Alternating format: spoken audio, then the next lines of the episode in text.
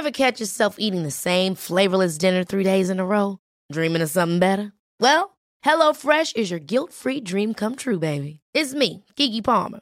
Let's wake up those taste buds with hot, juicy pecan-crusted chicken or garlic butter shrimp scampi.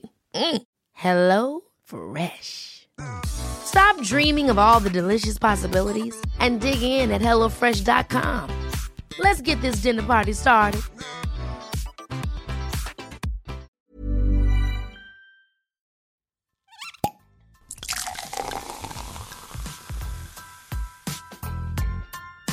Eine Frage des Geschmacks. Der Falstaff Gummi Podcast. Liebe Falstaff-Podcast-Zuhörerinnen, schön, dass ihr wieder mit dabei seid. Äh, ich freue mich immer ganz besonders, wenn ich einen neuen Gast äh, da habe. Und äh, ich war auch schon zu Gast bei ihm in seinem Restaurant. Und ja, bevor wir jetzt da lang herumreden, herzlich willkommen, Alexandro Simon. Ja, herzlichen Dank für die Einladung. sehr, sehr gerne.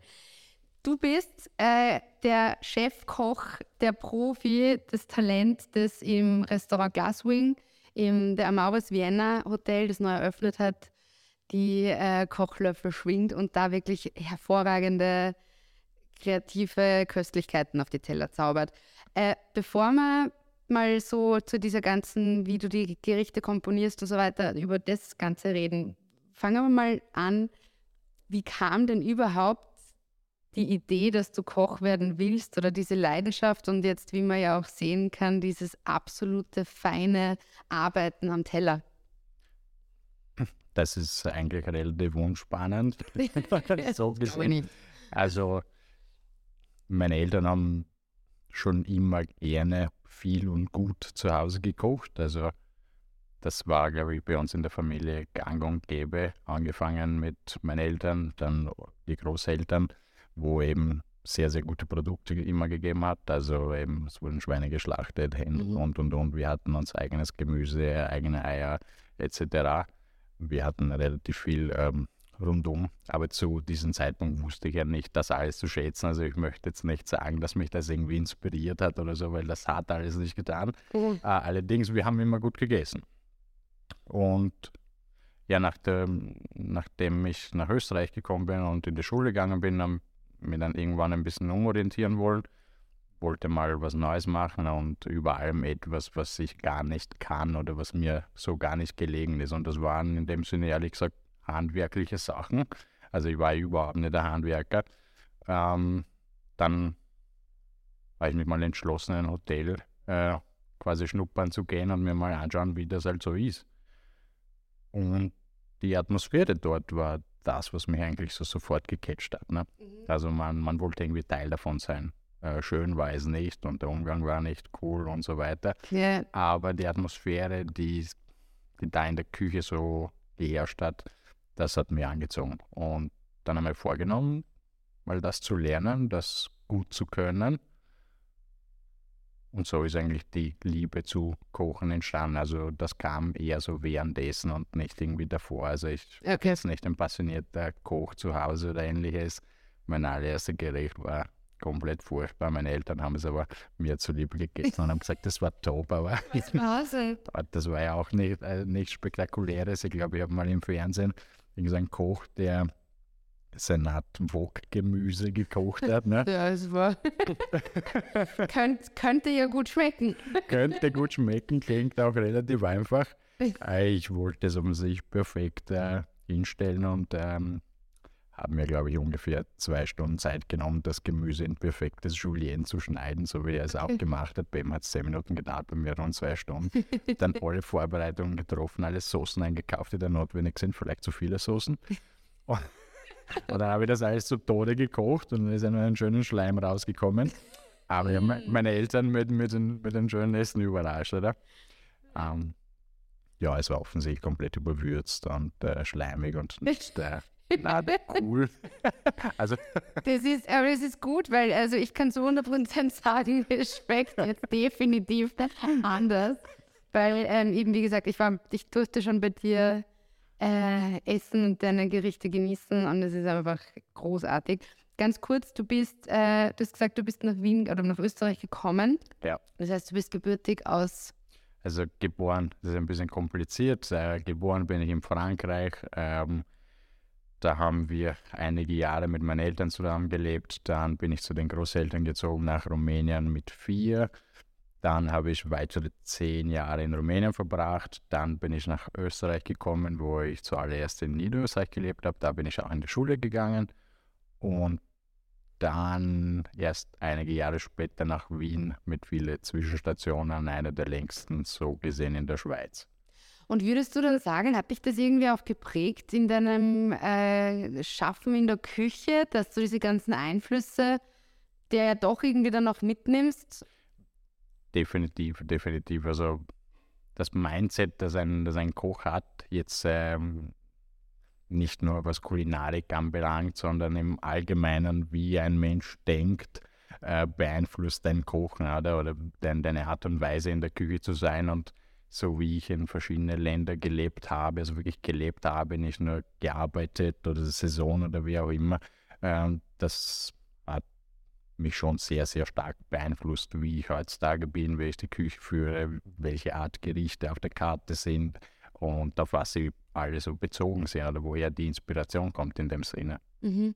Und wie, wie, schaut es dann aus? Also wie würdest du jetzt deine Küchenlinie oder deinen Kochstil dann beschreiben? Also du hast so viele Einflüsse, du hast irgendwie, du probierst gern was aus. Ich werde nachher ein paar Beispiele nennen in der Kombination. Also ich kann es auch jetzt gleich mal vorwegnehmen, Weinbergstecken mit Kalbsbries. Also das ist ja eine Kombination, die man jetzt nicht so erwartet. Ich war sehr überrascht äh, und es hat großartig geschmeckt. Aber wie würdest du jetzt generell sagen, ist deine, deine, deine, dein Küchenstil oder wie kochst du? Worauf legst du auch Wert? Was sind die wichtigsten Punkte? Also, auch wenn manche Sachen sich ein bisschen ausgefallen anhören, sehen sie für mich meistens gar nicht. Und ich bin auch nicht so der Mensch, der viel ausprobiert oder wie auch immer, sondern ich gehe die Sachen schon sehr, sehr bewusst an, also analysiere die die Konsistenz, die Textur, diese Geschmacksbild und und und.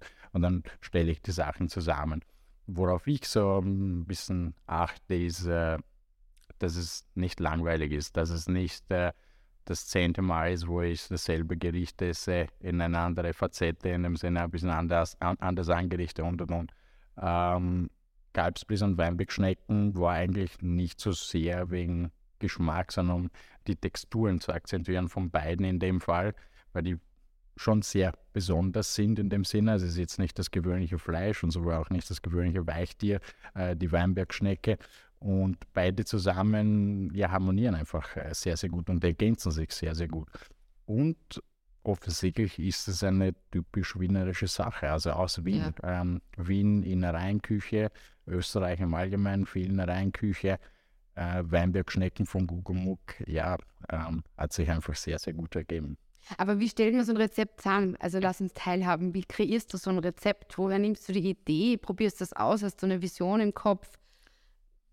Wie, wie schaut das aus, so eine Konstellation? Oder irgendwie so eine kreative Schaffens... Sehr, sehr, sehr unterschiedlich. Ähm, manchmal ein sehr langer, also ein sehr langwieriger Prozess und manchmal ist es sehr, sehr kurz. Also die meisten guten Ideen, also die, die wirklich auf der Karte landen, die entstehen irgendwann um zwei, drei in der Nacht im Bett. Also man, man, man, geht schlafen und das Gehirn will aber nicht unbedingt schlafen gehen. Und dann habe ich eben diese Angewohnheit, den Notizblock äh, neben mir zu haben, weil, weil es einfach out of nowhere einfach gute Ideen äh, auf einmal entstehen. Und die muss ich jetzt Jetzt habe ich mittlerweile gelernt, früher habe ich das nicht gemacht, die muss man sofort runterschreiben, weil am nächsten Tag äh, gehe ich diese ganze Idee durch oder diese mhm. Faden mindestens, dann kommt man immer wieder auf neue Sachen drauf. Das andere ist obviously das, was wir zu Hause kochen. Also wir versuchen uns ein Portfolio zu Hause zu, äh, aufzubauen im Sinne von Rezepturen und Gerichte und wir probieren da auch mal was Neues aus oder wir vermissen mal etwas, zum Beispiel, wo wir nicht im Urlaub waren oder dies und das, und versuchen wir quasi den Urlaub mal zu uns nach Hause zu bringen. Und so entsteht zum Beispiel ein Gericht wie Kaisergranat. Mhm. Also verschiedene Arten und Weisen. Und ist ja dann einer der Signature Dishes, oder? Genau, das. Kaffee, ein Kaffeeol Panacotta und ein Vadovan Hollandaise. Ähm, das entsteht zu Hause Das ist ein Gericht, das zu Hause entstanden ist tatsächlich. Ähm, es war so, meine Frau und ich, wir gehen sehr, sehr gerne essen und so oft wie möglich eigentlich. Ähm, während dem Lockdown war das erste Mal, dass wir unsere ja, Hobby oder wie auch immer nicht nachgehen konnten und dann zu Hause eingesperrt. Ähm, wir wären gern, sagen wir mal, im Urlaub. Yeah. und äh, dann will man aber irgendwie so am Meer und dann will man irgendwie so ein bisschen weiter weg, dass man ein bisschen abschalten kann und und und. Und dann habe ich eben ein Kaisergranat gekauft, weil Meer mhm. und ähm, dann wollte ich das irgendwie so im Nahosten bringen oder ein bisschen exotischer machen. Und dann habe ich eine, einen sehr groben Entwurf dieses Gericht zu Hause gekocht, offensichtlich, wie man sie jetzt auf dem Teller kennt, mit der Vadovan Hollandaise kombiniert und dann, und, und dann Kaffee und Couscous. Naja, es hat uns beide überzeugt. Yeah. Und dann habe ich es eben immer verbessert, verbessert, verbessert, bis es irgendwann, auf, irgendwann mal wirklich Struktur bekommen hat und auf, de, auf dem Teller gelandet ist. Es sieht jetzt sehr, sehr einfach aus, was mir auch sehr wichtig ist, dass die Gerichte einfach wirken, zumindest auf dem Teller. Und ähm, es ist aber auf jeden Fall sehr gute Geschmackrichtung. Also es, es, es wird einfach aussehen, ist jetzt echt hingetrieben. Also ich weiß zu 100 Prozent, dass sicher sehr, sehr viele Leute nicht aber es sind halt einfach, es schaut, es sind so gleich, also drei Bestandteile sozusagen, ja. ja. Also von ja. dem her minimalistisch, aber es ist allein die, die, eben die Konsistenz, auf die ja du auch da sehr Wert legst mit den Schnecken und dem Kalbsfries und da ja dann auch irgendwie, also das sieht man schon und da ist echt ein ein Können, also Know-how und eben viel Liebe dahinter. Auf jeden Fall. Äh, ein kleiner Twist haben wir in dem Sinne eingebaut, dass ich äh, damals in der grobe Version nicht hatte, war eben dieses Temperaturspiel. Ähm, quasi diese Kaffee oder Panna recht kalt zu servieren. Kaisergranat eigentlich höchstens lauwarm, weil der nur für ein paar Sekunden angegrillt wird und dann mit der Schärfe von der Hollandaise ein bisschen gespielt, so dass einem eigentlich so vorkommt, dass man ein warmes Gericht isst, obwohl eigentlich alles auf dem Teller kalt ist. Richtig. Und am, am, Anfang fällt es einem nicht auf. Man isst es so, hm, das schmeckt gut und so, wieso auch immer das gut schmeckt, aber schmeckt gut. Und wenn man dann den Gast erzählt, eigentlich war das Gericht komplett kalt, dann ist man nochmals ein bisschen Aha, wirklich. Aber somit hast du eigentlich auch die Frage äh, schon beantwortet, dass du zu Hause auch kochst. Also du bist nicht immer kochmüde und sagst dann zu Hause, außer wenn ihr jetzt essen geht, was ihr ja gerne macht, aber ansonsten stehst du da auch gern hinterm Herd. Immer. Also äh, eigentlich immer, bis auf ein paar Gerichte, die meine Frau bisher perfektioniert hat und äh, da übernimmt sie einfach. Also wir haben da schon eine, eine strikte Aufteilung, wer also, kocht. Was, was, ist das für Gericht zum Beispiel? Also Sauce Bolognese darf ich grundsätzlich nicht machen. Serviettenknödel darf ich nicht machen. ähm, das macht es einfach besser und äh, wir bleiben dabei. Also das sind so ein paar Sachen, die mhm. kann sie wahnsinnig gut. Offensichtlich, ich denke, wenn man äh, jahrelang zuschaut, wie jemand kocht, nimmt man auch einiges mit. Das hat sie auf jeden Fall. Ihr macht es genauso viel Spaß wie mir. Und ja, Zusammenkochen funktioniert eher wenig, weil wir eine relativ oder zu kleine Küche für zwei Personen haben, aber abwechselnd oder Komponentenaufteilung sozusagen, das kocht sie, das koche ich, funktioniert sehr, sehr gut. Und nein, kochmüde bin ich auch nicht. Äh, ich mache das sehr, sehr gerne an der ersten Stelle für meine Familie und Freunde und äh, deswegen bin ich eigentlich auch Koch geworden, oder? Mhm. Ähm, ich wollte ein gutes Produkt haben, äh, ein gutes Produkt selbst essen und danach andere Leute irgendwie eine Freude machen damit, schlussendlich und nicht ähm, irgendein großartiger Koch im Restaurant werden. Das war nicht so mein Plan. Es war, ich kann Leute am Abend äh, einladen zu uns, wir kochen uns was Gutes, haben einen schönen Abend, gute Flasche Wein. Das war mein Ziel. Mhm. Dass es ein bisschen weitergegangen ist, das ist äh, reiner Zufall. Oh, schön. Du und sag, ey, würdest du, ich meine, du hast jetzt erst gerade angeteasert, du bist ja auch in ein Hotel gekommen und hast ein bisschen da quasi die, die da irgendwie so reinschnuppern wollen und bist ja dann auch irgendwie so zu dem Kochen gekommen und so. Äh, würdest du sagen, ist, ist es ein Unterschied, das ist jetzt echt eine ganz normale Frage, ist es ein Unterschied zwischen einer Hotelküche oder einem Hotelrestaurant oder und einem unter Anführungszeichen normalen, also einem Nicht-Hotelrestaurant? Oder gibt es das gar nicht mehr, weil ja quasi das sich losgelöst hat von diesem Hotelrestaurant bedeuteten Hotelgäste? Oder ist das schon, oder merkt man dann einen Unterschied auch in der Arbeit oder mit den Gästen? Mhm. Würde mich interessieren, weil wenn man Stamm, also wenn man Lokal hat, ist sich in eine Jahre, wo du nur fürs Lokal. ich verstehe. Ähm, ich kann auch ein, ich denke, ich kann das auch relativ gut äh, beantworten. Es ähm, hängt meistens mit, mit Hotelgröße zusammen. Ja. In dem Sinne, also je größer das Hotel, desto mehr Hotelrestaurant, desto kleiner ähm, spürt man dann eben diesen Unterschied zwischen Hotelrestaurant und Restaurant nicht mehr. Also in unserem Fall zum Beispiel ist es ein reines Restaurant, auch wenn wir in derselben Gebäude sind. Aber wir haben jetzt mit dem Hotel relativ wenig zu tun. Warum? Ähm, weil wir da keine großartigen Konferenzen haben, Seminare und wie auch immer. Das mache ich auch ungern. Deswegen arbeiten wir auch in einem kleinen Leon Chateau, in einem Boutique-Hotel, weil weil sich das auf uns nicht so stark auswirkt wie zum Beispiel in einem Grand Hotel, wo man viele Veranstaltungen nebenbei macht, wo man ein Gourmet-Restaurant hat, wo man äh, viel Roomservice und und und. Das haben wir alles nicht. Von dem her ist ähm, sowohl für uns als, als Küche und, und Servicepersonal es fühlt sich genauso an wie in einem normalen Restaurant oder in einer Pizzeria oder wie auch immer zu arbeiten. Also es macht von dem her keinen kein Unterschied. Mhm. Für den Gast denke ich, dass mittlerweile auch nicht mehr so ein Unterschied äh, darzustellen ist im Sinne von Hotel, Restaurant, man erwartet ein Halbpension-Menü. Ich glaube, das gibt es noch in den Skigebieten und ein bisschen außerhalb am Land, aber in den Städten und den größeren Städten überhaupt glaube ich nicht, dass da irgendein Unterschied noch zu spüren ist. Es ist ja auch äh, bei euch im, im, im, Restaurant ist es ja auch so, dass man in die Küche reinsehen kann. Also man kann euch da auch durchaus zusehen. Und ein ganz lustiger Aspekt, in, an den ich mich noch erinnere, abgesehen von den großartigen Geschmäckern, ähm, war, dass ihr das Brot nicht am Anfang serviert. Genau. Es kommt mittendrin. Genau. Also das Gedeck sozusagen.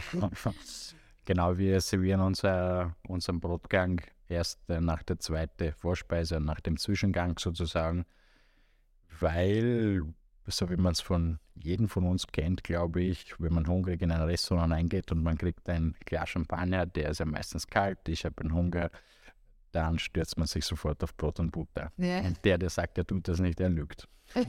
also ganz ehrlich, wenn das Brot warm ist, frisch und irgendetwas Nettes zum Dippen gibt, mhm. sei es ein Aufstrich oder, oder ein Brot, jeder stürzt sich drauf und äh, ja, da haben wir den Korb schon zusammen gegessen. Prinzipiell lässig, ja, aber wir haben davor, also quasi bis zu diesem Brotgang, noch äh, zahlreiche Amüsbusche, Snacks und wie auch immer. Und danach noch eine sehr, sehr delikate Vorspeise und dann ein Zwischengang. Und diese Überlegungen und diese Prozesse, von denen wir vorhin gesprochen haben, quasi eine Speise darzustellen, sowohl geschmacklich als auch texturell, zumindest mal für mich perfekt zusammen, das dauert sehr lange. Und dann würde jemand dann diese Speise quasi mit irgendeiner anderen Zutat die ganze Zeit infizieren, den ich ja dann nicht mit einberechnet habe. In dem Fall Brot und Butter. Mhm. Es wäre nur irgendwie schade, wenn man so einen delikaten Wolfsbarsch, der in einem Dashi-Sud schwimmt, dann quasi Brot und Butter dazu servieren würde. Und ich kann den Gast wiederum nicht irgendwie abhalten davon, dass er jetzt kein Brot zu dem Gericht ist, weil wenn, sie, wenn es auf dem Tisch ist, genau. Deswegen haben wir uns entschieden, nach den ersten zwei Gänge, die meistens eben kalt sind oder ein, ein, ein Zwischending zwischen kalt-warm, ähm, das Brot zu, zu servieren. Und zum anderen ist es auch so, dass wir das Brot selbst machen, die Butter selbst machen, alles selber machen und wir servieren das tatsächlich auch als Gang. Also es ist äh, eine Wertschätzung quasi gegenüber diesem Brotteller, den wir hinstellen. Es soll auch so zelebriert werden. Ist es so, ich meine, ihr habt es jetzt, ihr habt es nicht so ewig lang geöffnet, aber doch schon ein bisschen, ihr habt schon einige Gäste, äh, durften euch schon äh, testen und, und äh, wirklich das hervorragende Essen, also das Menü essen. Ist es Verwunderung, dass zum Beispiel, dass der Gang da serviert wird oder wird das gar nicht so thematisiert, sondern es wird so mit, mit, mit großen Augen und Begeisterung angenommen oder wird da schon nachgefragt? Ehrlich gesagt ist bisher noch nie vorgekommen, dass jemand gefragt hat, wann wir Brot und Butter servieren. Lustig. Mhm.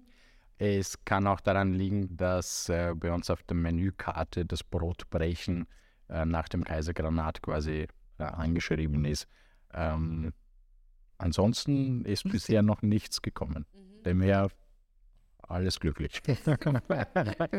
du hast jetzt erst gerade auch gesagt, äh, dass du ja dann doch so herumtüftelst und, und, und eben wie beim Kaisergranat, dass man da so das Ganze ein bisschen länger entwickelt. Passiert es auch mal, oder es ist wahrscheinlich schon irgendwann mal passiert, dass irgendwas mal nicht gelingt. Ja. Wie gehst du denn damit um? Probierst du es dann so lange, bis es geht? Oder bist du da dann so ehrgeizig, dass du das dann doch willst? Oder wie, wie schaut das aus, wenn es mal so, und das wird ganz selten vorkommen, aber falls mal was nicht so will, wie es um zwei in der Früh der Kopf sagt? Nein, tatsächlich kommt es ab und zu vor, dass man eine Idee hat, die meistens in der Umsetzung, also klar gibt es sehr gute Ideen, die einfach nicht umsetzbar sind. Ich glaube, das ist in jeder Branche so, in jedem Field. Es ist egal, was man macht. Ähm, es gibt die Idee, die man vielleicht nicht ganz umsetzen kann aus verschiedenen Gründen, sei es personell nicht äh, mhm. gut genug aufgestellt oder wir haben die technischen Voraussetzungen nicht oder oder einfach die Geschmäcker haben mal nicht zusammengepasst oder wie auch immer und in dem Fall tue ich die Sachen nicht forcieren, weil das, was forciert ist auf dem Teller, das merkt und spürt der Gast schlussendlich. Deswegen, deswegen lassen wir die Idee, wir schreiben alles runter und früher oder später wird uns sicher irgendwann einmal etwas äh, einfallen, womit wir vielleicht neu starten können. Mhm, mhm. Und wie schaut das Ganze jetzt aus? Also wenn, wenn jetzt alle Zuhörer und Zuhörerinnen, die, die jetzt da beim Falstaff Podcast mit dabei sind, wenn die jetzt zu dir kommen oder zu euch ins Glasswing, wie schaut das aus? Wie es, es gibt eine Karte, also es gibt ein Menü, die wechselt regelmäßig. Signature Dishes gibt es aber immer. Oder wie wird das Ganze jetzt, erst wo es endlich losgeht, sozusagen, und ihr aufgemacht habt, wie schaut das aus? Also wir bieten zwei verschiedene Sachen an. Zu einem ist ein Siebengang-Tasting-Menü und zum anderen haben wir unsere à la carte Karte. Die à la carte Karte bleibt so gesehen recht beständig, ähm, so dass man auch äh, nach ein paar Monaten zurückkommen kann, sagen wir, ah, da habe ich jetzt ein gutes Donnerland äh, Lamm gegessen. Das hätte ich gerne wieder. Offensichtlich kann sein, dass sich da was an der Beilage saisonell bedingt was geändert ja. hat. Allerdings versuchen wir gewisse Bestandteile der Karte auf, also langfristig zu haben. Mhm. Im Siebengang-Menü, da ändert sich einfach immer etwas. Also da arbeiten wir nur nach Saison und nur nach Produktverfügbarkeit. Dementsprechend je nachdem, was es verfügbar ist, im Jetzt, das gibt es auch auf der Karte. Bedeutet, manche Gerichte werden alle zwei Wochen geändert oder zumindest angepasst. Ähm, und ja, der Signaturtisch äh, bleibt jetzt mal eine Zeit lang im Menü und wird mit der Zeit dann auch im à la carte wandern. Ich habe schon so vielen von diesen, und ich bin jetzt, muss ich gestehen, nicht zu der Schnecken- oder Kalbsbries-Fan und ich ja. war so begeistert davon und ich habe schon so vielen davon erzählt dass ich jetzt, das muss irrigant, das muss unbedingt ganz, ganz lange da bleiben, weil es ist einfach, man muss das probieren, diese Konsistenz und das, und ich muss ja gestehen, am Anfang, ich habe geglaubt, das schaut, ich habe das, glaube ich, auch damals gesagt, ja. das hat ausgeschaut wie ein, also ich dachte, hm, das ist sowas Helles unten, das ist ein Kartoffelpüree und drauf ist ein äh, Fleischleiberl. Genau, genau. und da, da, da, kam ich mit der Info und es war so, hm, wie, was? also das bitte unbedingt, das muss man unbedingt probieren. Und natürlich den Kaisergranat, ich meine, mit dem Panna Cotta, da kann man sich reinlegen. es ähm, war tatsächlich, äh, beziehungsweise es, es, ist oft so, wenn, wenn man Innereien verarbeitet, äh, geht man ein gewisses Risiko ein, weil viele Leute noch immer Angst davon haben, mhm. was ist, wenn mir das nicht schmeckt, das bestelle ich ja lieber nicht, das sieht ein bisschen komisch aus, das ist jetzt nicht wie ein Filet-Steak oder wie auch immer. Äh, man soll einfach ausprobieren, weil auch wenn mir heute keine Pilze schmecken, kann sein, dass in zwei Jahren das ändert. Das ist bei jedem von uns so. Ähm, Innereien sind nicht schlimm, wenn richtig gekocht. Die äh, haben keinen gewissen Geruch, von dem Menschen oft Angst haben. Das ist genauso beim Lahm. Ähm, man soll einfach immer wieder etwas Neues probieren. Ausprobieren. Gibt es irgendwas, was du nicht so gern isst? Eigentlich fällt mir nichts ein dazu, ehrlich gesagt. Richtige Antwort. Ich äh, esse wirklich gerne alles und würde auch alles probieren. Es gibt offensichtlich gewisse Trends und komische Sachen, die wo ich auch selbst ein bisschen Angst hätte. Also wenn man so liest, im asiatischen Raum gibt es mittlerweile Sushi aus äh, Hühnchen, also Händelbrust-Sushi quasi. Aber das muss man nicht unbedingt machen. Ähm, muss man nicht. Ich meine, ich weiß, wie rohe Hühnerfleisch schmeckt, habe ich auch schon mal probiert, aber dass ich jetzt extra ein Sushi essen mit rohen Händel, ist äh, vielleicht auch nicht ganz notwendig. Wow, okay. Na gut, das, das, das müssen, wir, müssen wir nicht ausprobieren. Ja. Äh, ich könnte mich noch Stunden mit dir unterhalten. Ähm, am gescheitesten ist es, man kommt zu dir und äh, lässt sich von dir sozusagen ver verführen zum guten Essen. Äh, ganz kurz noch, Muttertag steht an. Deine Frau ist eine hervorragende Köchin, hast du gesagt. Die, Liebe geht durch den Magen bei euch, also ihr teilt euch das auch auf. Definitiv. Wie wird es am Muttertag sein? Wird sie bekocht? Wird sie ausgeführt? Du hast doch äh, Kinder, helfen die mit oder wie klein sind die? Äh, mein Sohn ist jetzt zweieinhalb. Äh, Gut, der hilft nicht mit. Er hilft schon mit, tatsächlich. Wow, okay. Also es gibt so Kleinigkeiten, die er ganz schön, ganz schön gut äh, beherrscht. Also wir haben gestern Schälen gelernt in dem Sinne. Er hat schon seine ersten Karotten geschält. Er hilft mir auch, wenn wir Pizza zu Hause machen. Wow. Also sprich, äh, ich mache den Teig, er breitet ein bisschen mit aus und verlegt die Pizzen. Äh, von dem her wird er schon relativ früh eingesetzt, aber es macht ihm auch wahnsinnig viel Spaß. Ja, Muttertag äh, bei uns äh, ist relativ einfach. Ähm, meine Frau darf ausschlafen, ich stehe auf, bereite ein Frühstück vor, danach ein Mittagessen, ein Abendessen, ähm, gehe dann zu meinem Sohn ein bisschen raus. Äh, sie hat ein bisschen Zeit für sich selbst, kann sich für den Dinner quasi herrichten und ähm, mehr ist dann nicht. Aber es klingt hervorragend, also, klingt super. Sehr gemütlich. Ja. Und vor allem, wenn man weiß, wie du kochst, Frühstück, Mittag und Abendessen, dann ist man echt, das kann man sich sehr glücklich schätzen. Ich sage vielen lieben Dank. Wir kommen auf jeden Fall, also ich komme auf jeden Fall vorbei. Ich habe nämlich jetzt auch schon mit zwei Personen geredet, eben unter anderem wegen der diversen Signature Dishes. Ich sage vielen herzlichen Dank. Alles Liebe für die äh, Eröffnungsphase und für die weiteren Monate und ich bin gespannt auf die vielen Auszeichnungen, die es regnen wird. Ja, hoffentlich. vielen, vielen Dank für die Einladung und ja, es hat mehr Spaß gemacht, als ich geglaubt habe. Freut mich. Alle Infos und Folgen findet ihr auf falstaff.com slash podcast und überall, wo es Podcasts gibt.